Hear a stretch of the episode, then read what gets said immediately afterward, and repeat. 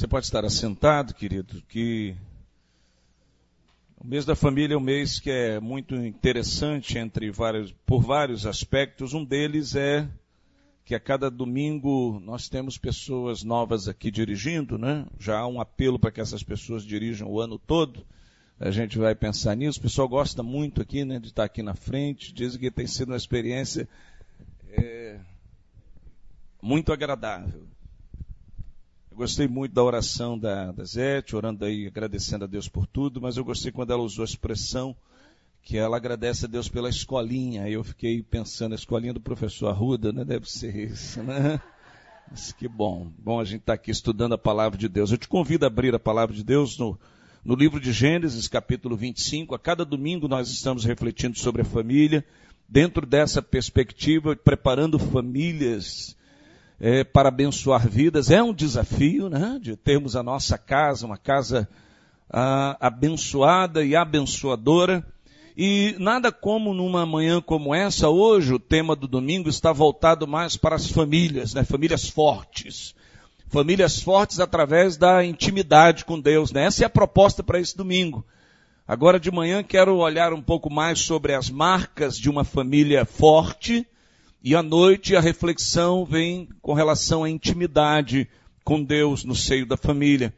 E nada melhor do que a gente olhar para uma experiência de uma família na palavra de Deus é, para a gente poder desenvolver o assunto. Não sei se eu vou conseguir pregar toda a mensagem agora. Eu vou ter que pedir licença à área de família para continuar no domingo que vem.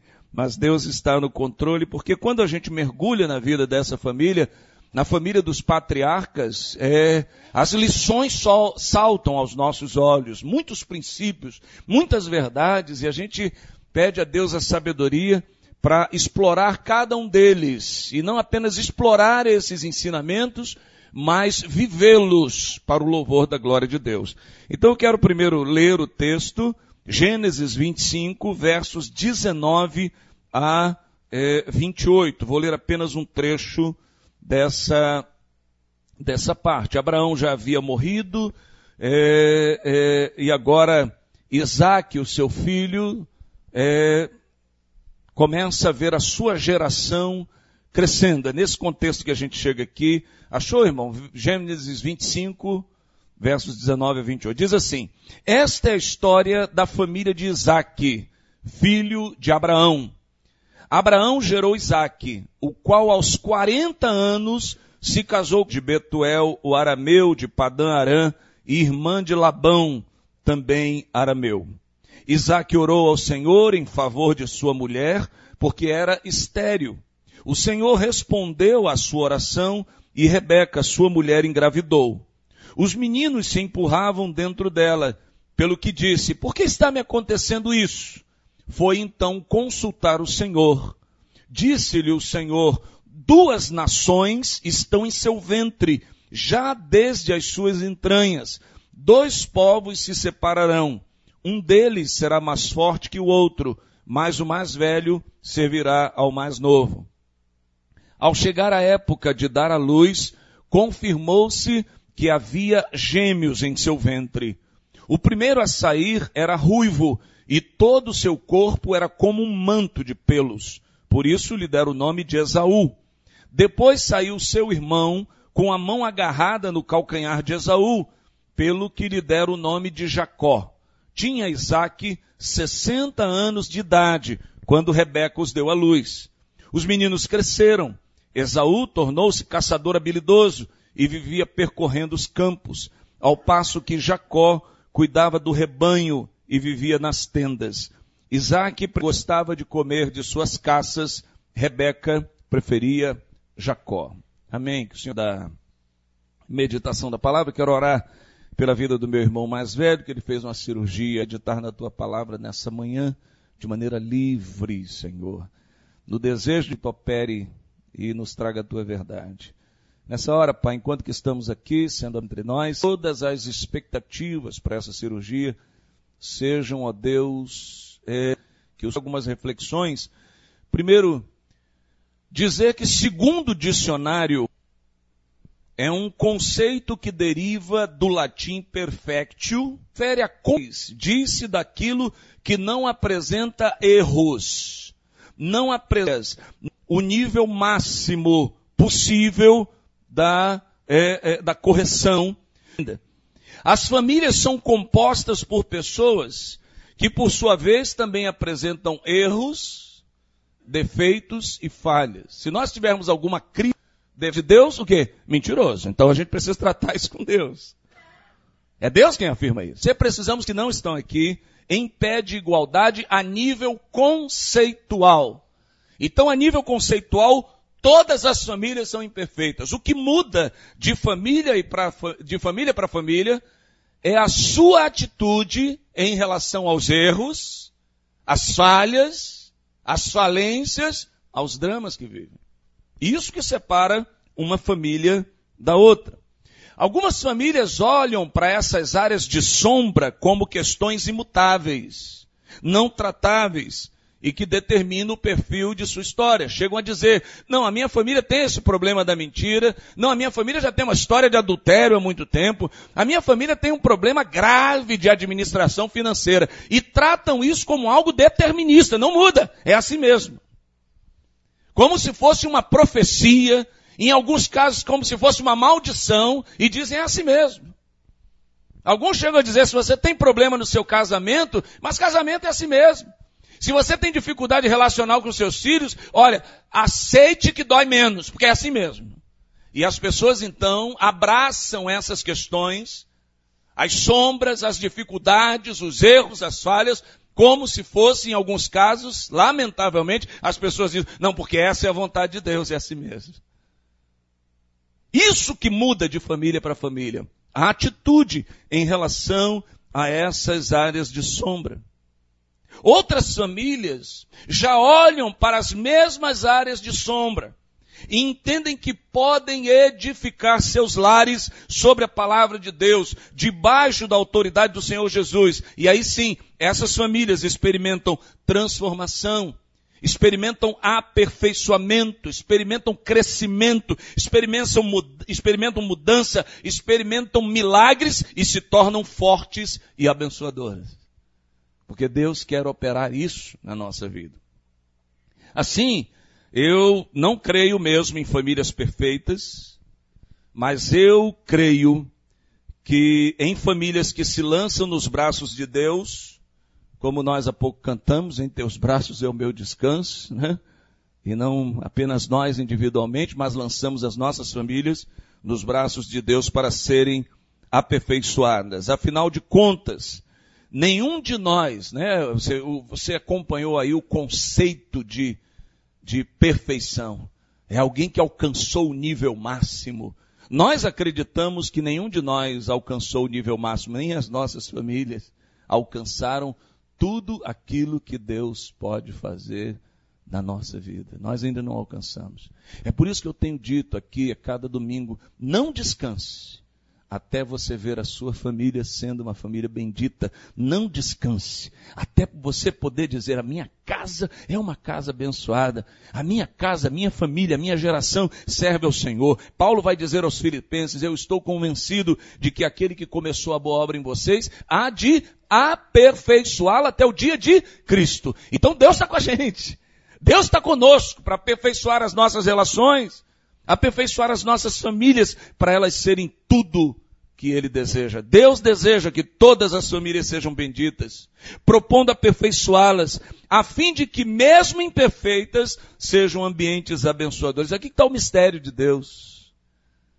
Deus não diz que as nossas imperfeições são elementos limitadores da sua atuação, né? Isso é graça de Deus, né? Às vezes alguém vem aqui na igreja e diz assim, poxa pastor, gosto tanto lá na sua igreja, pessoa tão simpático, tão agradável. Aí eu digo no meu coração, Senhor, bendito seja o teu nome, sabe de nada inocente, ele não sabe dos, ele não sabe dos nossos dramas, ele não sabe das nossas lutas, mas isso é graça de Deus. Da mesma maneira, quando alguém vai na nossa casa e diz, olha, quando eu vou na tua casa eu me sinto tão abençoado. Eu saio de lá diferente, como eu gosto de lá. Mas sabe o que você diz? Isso é graça de Deus. Porque tem muitas coisas nos bastidores que estão sendo o quê? Trabalhadas, tratadas. Mas isso dá um sinal para mim e para você que mesmo nas imperfeições, Deus pode fazer coisas maravilhosas. Deus pode nos usar. Deus não usa pessoas perfeitas. Deus usa pessoas em processo. Deus usa famílias em processo. O nosso desejo é que a nossa família seja um lugar onde a graça de Deus flua como um rio, né? livremente, e as pessoas ali se sintam amadas e valorizadas, algo que a gente precisa muito nesse século tão frio e tão competitivo. A gente estava olhando aqui a família de Isaac, e eu quero lembrar aos irmãos o seguinte: Isaac era patriarca, Isaac era alguém que as pessoas diziam o Deus de Abraão e o Deus de Isaac era uma referência, mas a família de Isaac não era perfeita, não.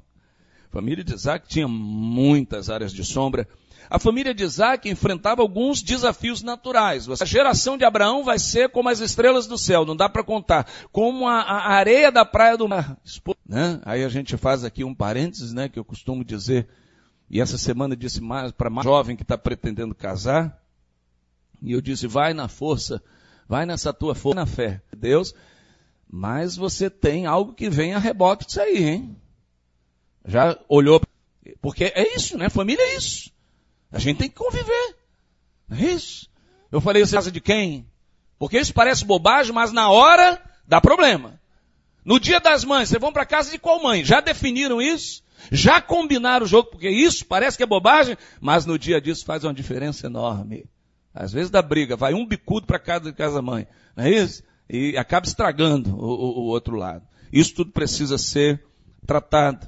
A família de, de é, Isaac tinha esse desafio já um natural, que era Rebeca estéreo. E o que que eles fizeram, né? Na quarta-feira nós trabalhamos um pouco isso aqui no culto de oração. O que que Isaac fez diante da sua mulher que era estéreo? O que que ele fez? Orou. Não foi isso? Diante do drama, a primeira atitude dele, eu vou colocar Deus nesse processo. Quando a gente ora diante dos desafios da vida, diante das áreas de sombra de famílias imperfeitas, a gente está dizendo o seguinte, Senhor, eu não quero lidar com isso sozinho, eu quero te convidar para me ajudar nesse processo. E agora, sabe quando Deus vai responder? No tempo dele. Você viu aí, é, é, Isaac casou com, com Rebeca com 40 anos de idade. Ele foi pai aos 60. 20 anos de oração. 20 anos pedindo a Deus para atuar. 20 anos esperando o agir de Deus. 20 anos abrindo mão do propósito de Deus. Portanto, não desista. Eu não sei quanto tempo você tem orado aí pela sua família. Quanto tempo você tem colocado a vida do seu cônjuge diante de Deus? Quanto tempo você tem orado pelo seu filho? Quanto tempo você tem orado pelo seu irmão, pelos seus pais? Não desista, porque o tempo de Deus é o tempo de Deus, não é o nosso. A gente só tem que demonstrar o quê? Fidelidade. Senhor, está aqui. Ó. Eu não quero lidar com isso sozinho, não, Senhor. Eu quero que o Senhor participe e Deus atua e opera um milagre. Deus entendeu ali que deveria, na sua onisciência, abençoar. E aqui eu acho é, é, muito interessante que depois eles têm uma outra dificuldade, né? Ela engravida, e o texto diz aí, você estava vendo aí no verso 22, que o texto diz assim: os meninos se empurravam dentro dela, pelo que Rebeca disse. Por que está me acontecendo isso? A gestação de Rebeca não foi uma gestação fácil. Nessa época tinha outra sonografia, 3D, 4D, né? Estão dizendo que agora até o feto pisca para você quando você está. Ou seja, não é isso? As crianças nascem rindo hoje, né? Eu levei quatro meses para abrir o olho, não é isso? Mãe diz aí. As coisas mudaram, mas nessa época não tinha. Rebeca nem sabia que ela estava grávida de gêmeos, mas ela sentia aquele incômodo, aquele desconforto, um mexe-mexe lá dentro. E o que, que ela fez mais uma vez? O texto diz que ela orou a Deus. Uma família que não vive os seus desafios em cada detalhe. Talvez alguém falasse para ela, gente, é um remedinho para estar interessado em cada detalhe da nossa vida. Deus está interessado em cada detalhe, até aqueles que todo, não conversa tanto quanto ele conversava. Mudou a relação de Senhor, tu acha que você vai ver, já não tem mais jeito. Chega lá na frente, você está com um problema enorme. sem capacidade para resolver. A Deus, trate com Deus. E é isso que essa família nos ensina. Rebeca não é Deus de confusão, deseja paz. E eu acho muito interessante aqui que na resposta de Deus, no verso 23, Deus diz assim: duas nações, aí ela sabe que ela está com gêmeos, duas nações estão em seu ventre, já desde as suas entranhas. Dois povos se separarão de examinar ultrassonografia. Queridos, quando eu fui examinar aquele, aquele momento que é muito especial, sua esposa está grávida, você vai lá no médico, o médico bota um gel lá na. Ei, fica feliz, você não viu nada. Né? Eu pelo menos não vi nada, mas fiquei feliz. Quer dizer que meu filho estava lá naquele rabisco. Pouco, pouco tempo depois, meus filhos foram à forra, começaram a, a estudar, trouxeram numa folha um rabisco lá e disseram, pai, é você. Né? E eu fiquei emocionado, achei bonito estar naquele rabisco. Mas bem, é, Deus não diz para Rebeca que o filho dela ser, que os filhos iam ser bonitos ou não. Deus não diz se eles seriam fisicamente perfeitos ou não. Deus não traz esses detalhes. Deus traz coisas maiores, maiores. E eu vejo aqui na presciência aviso. Ajuste esse canal com Deus. Entende? Se você quer ter uma família forte diante, porque Deus quer te antecipar uma série de coisas, Ó Deus agenda. Sofra mais aqui, eu queria destacar nesse aviso de Deus do verso 23. Primeiro, ao trazer esse aviso, Deus está dizendo o seguinte. Deus não diz que ela quer duas nações. Ela está dizendo o seguinte, Rebeca, a tua quando você olha para os seus filhos, quando você olha para a sua geração, que você não tem apenas que vão gerar os, começa a mostrar para Rebeca que o que acontece dentro das nossas famílias tem um alcance muito maior do que a gente pode afirma ventre. Mas Deus também traz um outro aviso. Vai cortar a benção? Vamos lá. Um de, é, é, duas nações estão em seu ventre, já desde se separarão. Deus está dizendo o seguinte: a tua, a tua geração vai ser grande mas eles terão dificuldade de conviver juntos. Eu acho que é uma palavra muito difícil para qualquer pai, qualquer mãe. Eu acho que uma das coisas que mais machuca coração de pai e mãe são filhos que não se dão bem, filhos que, né? Eu vejo isso. Muitos, muitos pais me procuram pedindo oração. É uma dor que não tem tamanho. Filhos que não se relacionam bem. Filhos que têm dificuldade de conviver. E Deus diz antecipadamente: olha, eles vão ser grandes. E eles vão ter dificuldades de conviver juntos. E a gente sabe que essa relação aí familiar é difícil. Como disse na nossa casa, nós vimos uma família é, é, que passou por algumas necessidades na vida. A gente experimentou aí a fase das vacas esqueléticas e a gente só tinha um banheiro com sete pessoas para usar um banheiro. Você sabe o que é isso? Você sabe o que é isso? Até para ir para a igreja dava briga. Mãe dizia, tomar banho para ir para a igreja. Quem é que vai na frente?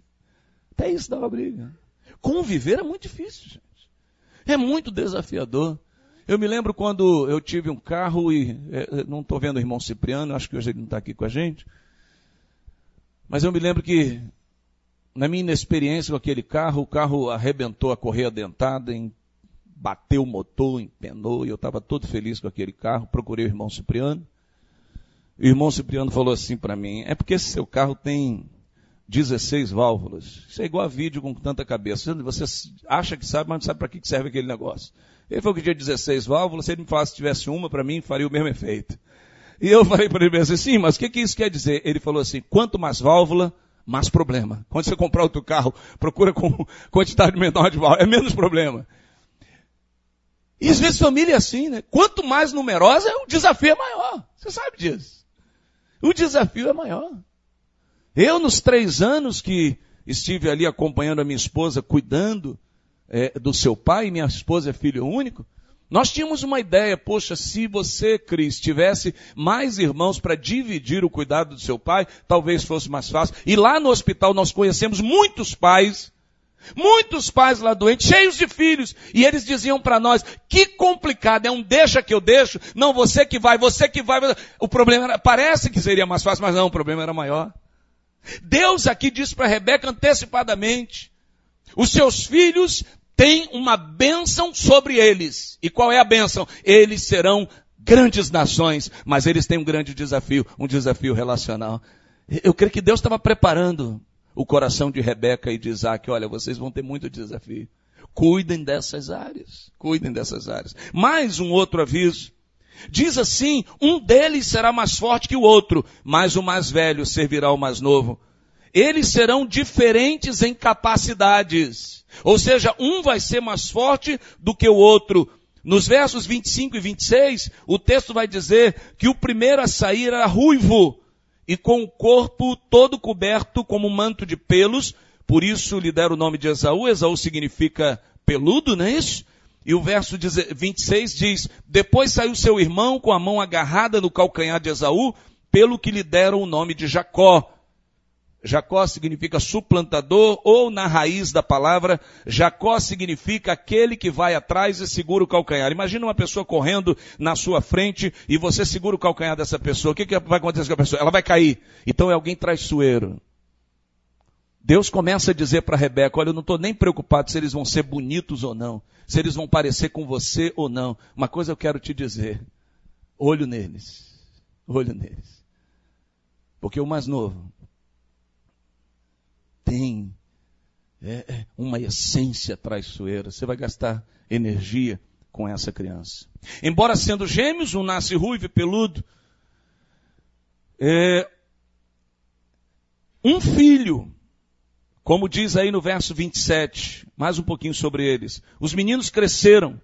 Esaú tornou-se caçador habilidoso e vivia percorrendo os campos, ao passo que Jacó cuidava do rebanho e vivia nas tendas. Ou seja, além de um ser ruivo e o outro não, além de um ser peludo e o outro liso, os, os versos 27 dizem que um se tornou caçador e viveu pelos campos, ou seja, um filho que vivia mais na rua do que em casa. Não é isso? Às vezes é assim, você tem dois filhos, um gosta da rua, Esaú deveria ser aquele filho, mãe, vou para festa, vou para aniversário, mãe, vou para balada, mãe, eu quero a noite, mãe, eu quero estar na rua. E Jacó, o texto diz, e um filho que preferiu cuidar dos rebanhos e da tenda, é aquele filho, se eu tiver um sofá, um videogame, uma TV, eu sou o filho mais feliz do mundo. É caseiro. Entende? Ou seja, um filho que vivia mais em casa do que na rua. Um filho que vivia mais na rua do que em casa. Mesmos pais, mesmo ventre. E aí eu boto entre aspas, mesma criação, mas filhos completamente diferentes. O que que isso Deus estava ensinando? Pessoas são únicas. A gente não pode olhar para filhos como bando, como multidão. A gente tem que entender que as pessoas são criadas por Deus individualmente. E Deus, eu vejo aqui um cuidado, um carinho tão grande com Rebeca. Queridos, eu não, não entrei na mensagem, não, estou só na introdução, tenham paciência comigo. Mais um outro dado que eu vejo aqui nessa, nesse aviso de Deus além dos desafios relacionais, eles vão se separar, ainda haveria um desafio relacional não convencional. Nós estamos aqui nesse texto diante de um contexto, diante de um povo em que a bênção é para o filho mais velho, nem é isso, o direito da primogenitura. É o filho mais velho que é o abençoado. Mas o que, que Deus diz? O mais velho servirá ao mais novo. Ele diz, ainda vai ter questões não convencionais que vão exigir de você um tratamento. Ok. Fecho aqui essa abordagem. Mas veja só, diante desse contexto familiar tão desafiador, Deus avisa a Rebeca para que da mesma forma que antes e durante a gestação, ela e Isaac pediram orientação do Senhor, pediram a bênção do Senhor, Deus está dizendo o seguinte, continuem fazendo o mesmo. Vocês vão precisar muito. E às vezes eu, eu, eu, eu vejo Deus aqui dizendo para mim e para você o seguinte, não baixe a guarda com a sua família, não descanse. Não descanse. Se você olha para a sua família hoje e vê que as coisas estão no lugar, estão equilibradas, filhos honrando os pais, casamento está estável, está equilibrado, louve a Deus por isso, mas não baixe a guarda. Não baixe a guarda. Porque Deus está sustentando aí. Deus está dizendo para Rebeca e para Isaac aqui, vocês oraram e Rebeca se tornou fértil. Vocês oraram ela engravidou. Vocês oraram e vão ter uma geração. Você teve uma gestação complicada, orou. Eu estou te dando a, a, a, todas as explicações. Não parem de fazer isso. Porque vocês vão precisar muito. Não é porque vocês alcançaram uma bênção que significa dizer que a vida vai se tornar mais fácil daqui para frente. E eu creio que é isso que a gente tem que olhar para a nossa família. Se Deus tem te abençoado, glorifique a Deus. Mas não baixe a guarda. Continue colocando a sua família diante de Deus. Continue convidando Deus para estar no controle da sua família. Continue abençoando a sua geração, abençoando o seu casamento. Continue consultando o Senhor. Senhor, está tudo do teu agrado. O Senhor está feliz. Está acontecendo alguma coisa que eu não estou vendo. E eu preciso ver. Me mostra. É isso que Deus está dizendo. Mas veja. E às vezes os avisos de Deus entram por um ouvido nosso, saem por outro, isso é um problema sério. Olha o que diz o verso 28. Depois disso tudo que foi dito, verso 28. Isaac preferia Esaú, porque gostava de comer de suas caças. Rebeca preferia Jacó. Enquanto você reflete isso, vou tomar um pouquinho d'água só para você pensar sobre isso aí.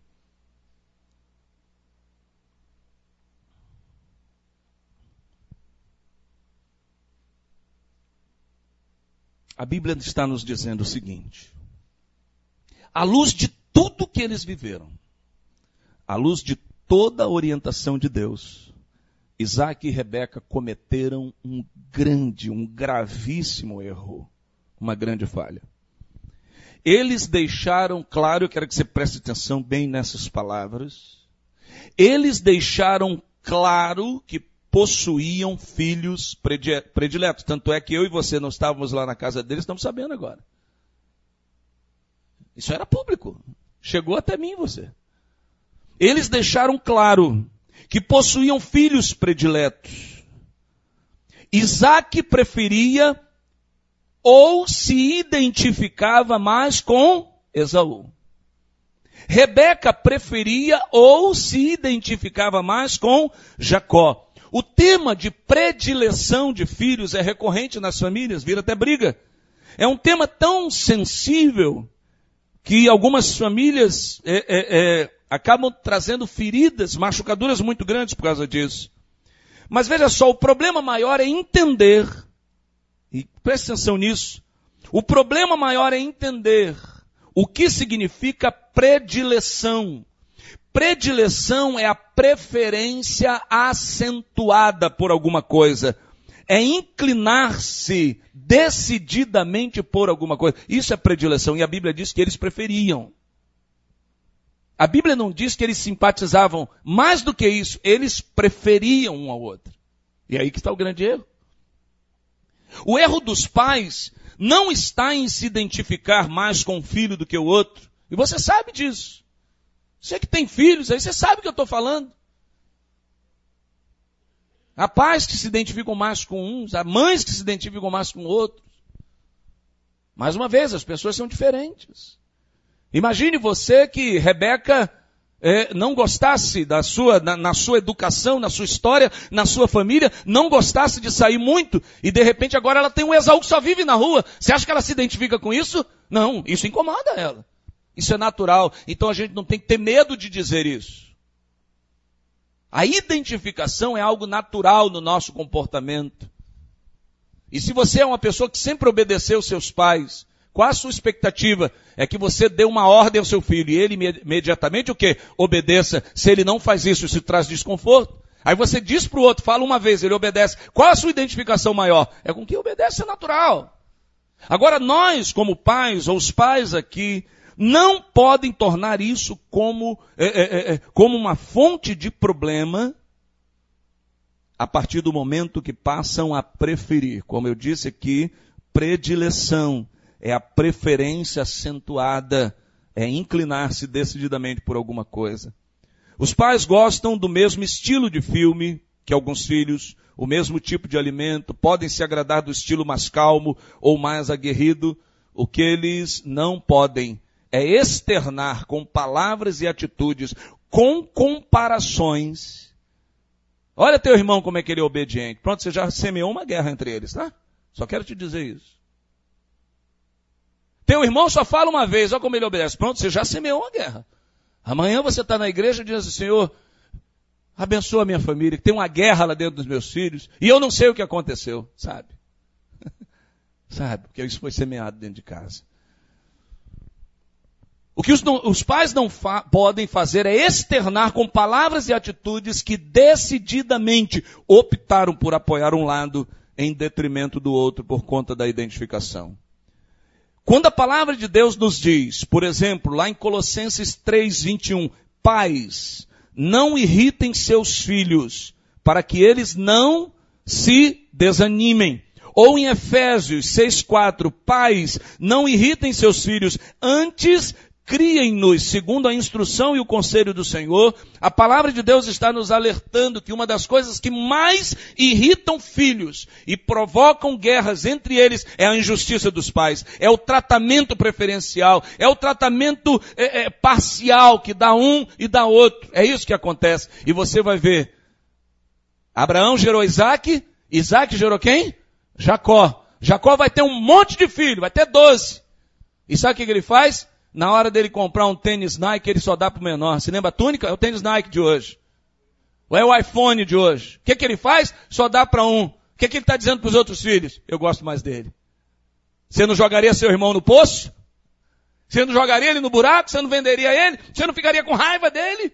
Muitas guerras entre os filhos são semeadas com, com pais que não têm sabedoria de tratar essas questões.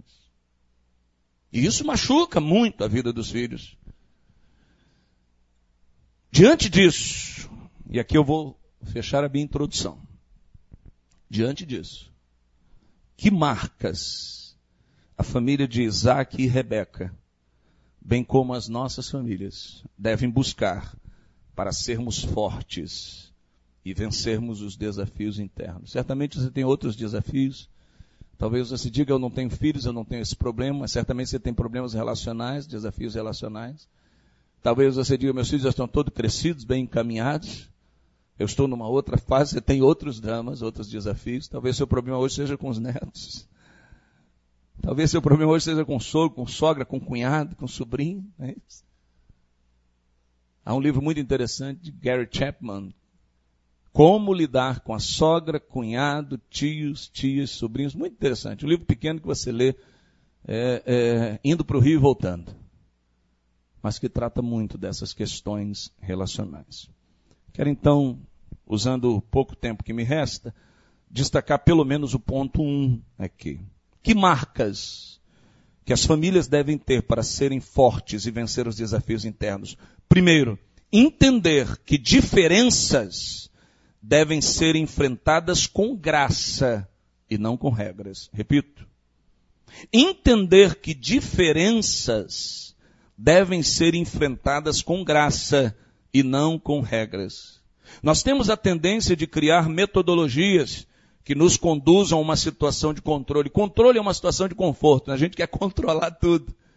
Quando está tudo controlado, é por isso que obra em casa mexe tanto com a gente, porque começa a tirar as coisas do lugar, você já fica, né? Estresse desconforto. Isso vale também para a dinâmica da família.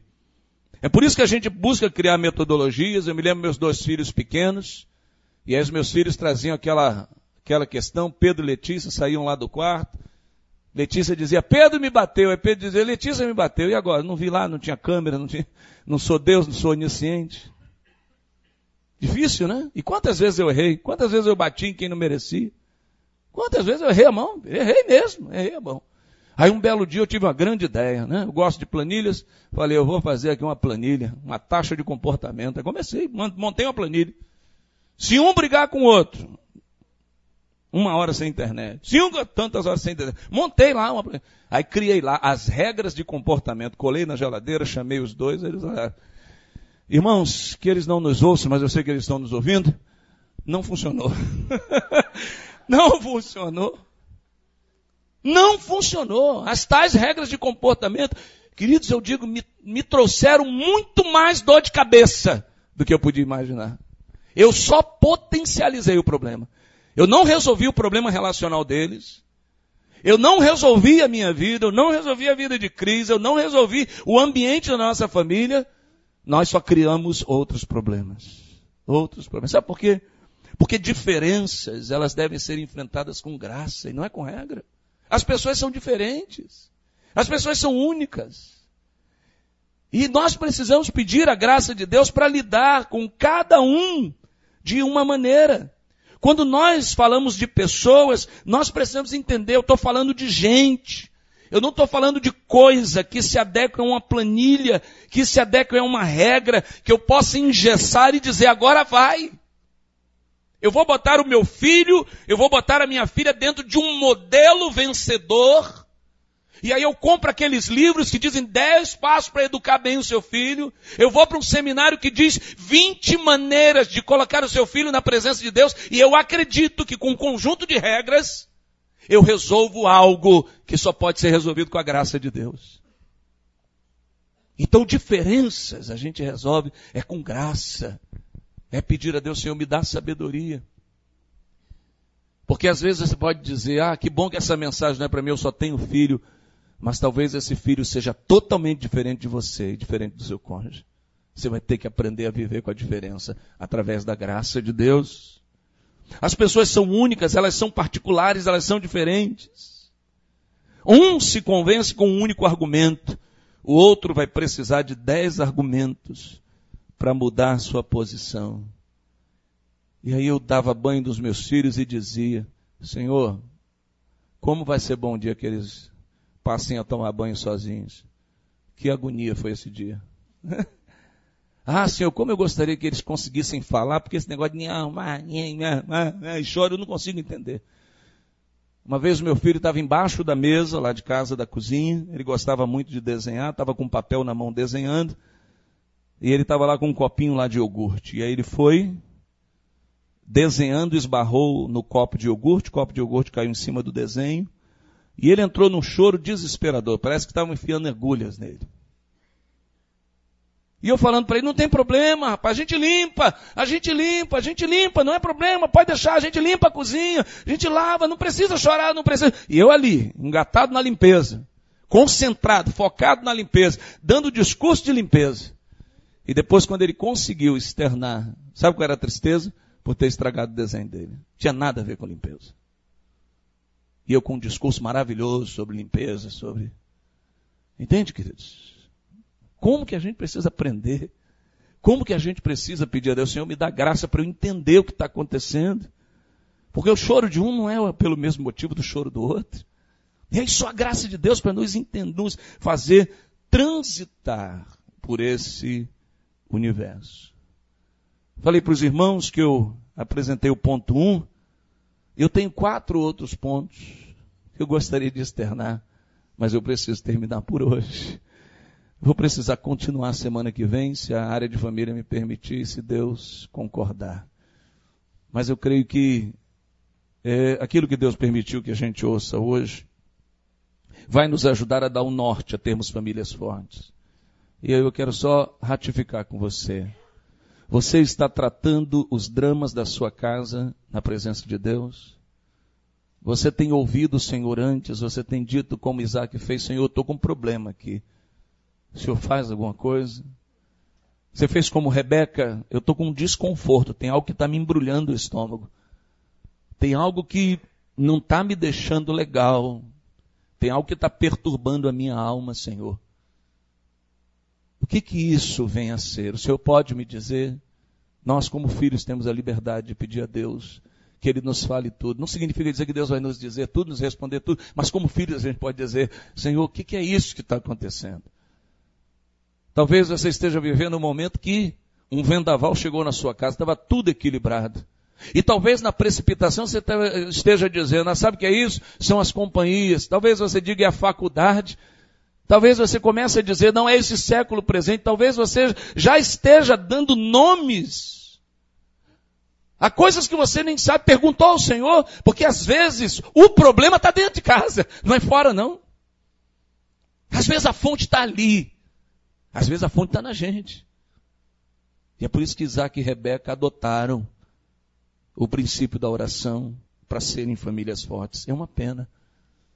É uma pena que eles erraram na questão de lidar com o ser humano de uma forma única. Peça a graça de Deus. Peça a graça de Deus.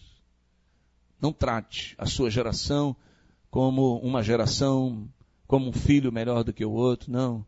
Os dois, os três, os quatro, os cinco, os seis foram criados à imagem e semelhança de Deus para serem grandes, para serem bênção, para serem usados por Deus. Eles só são diferentes.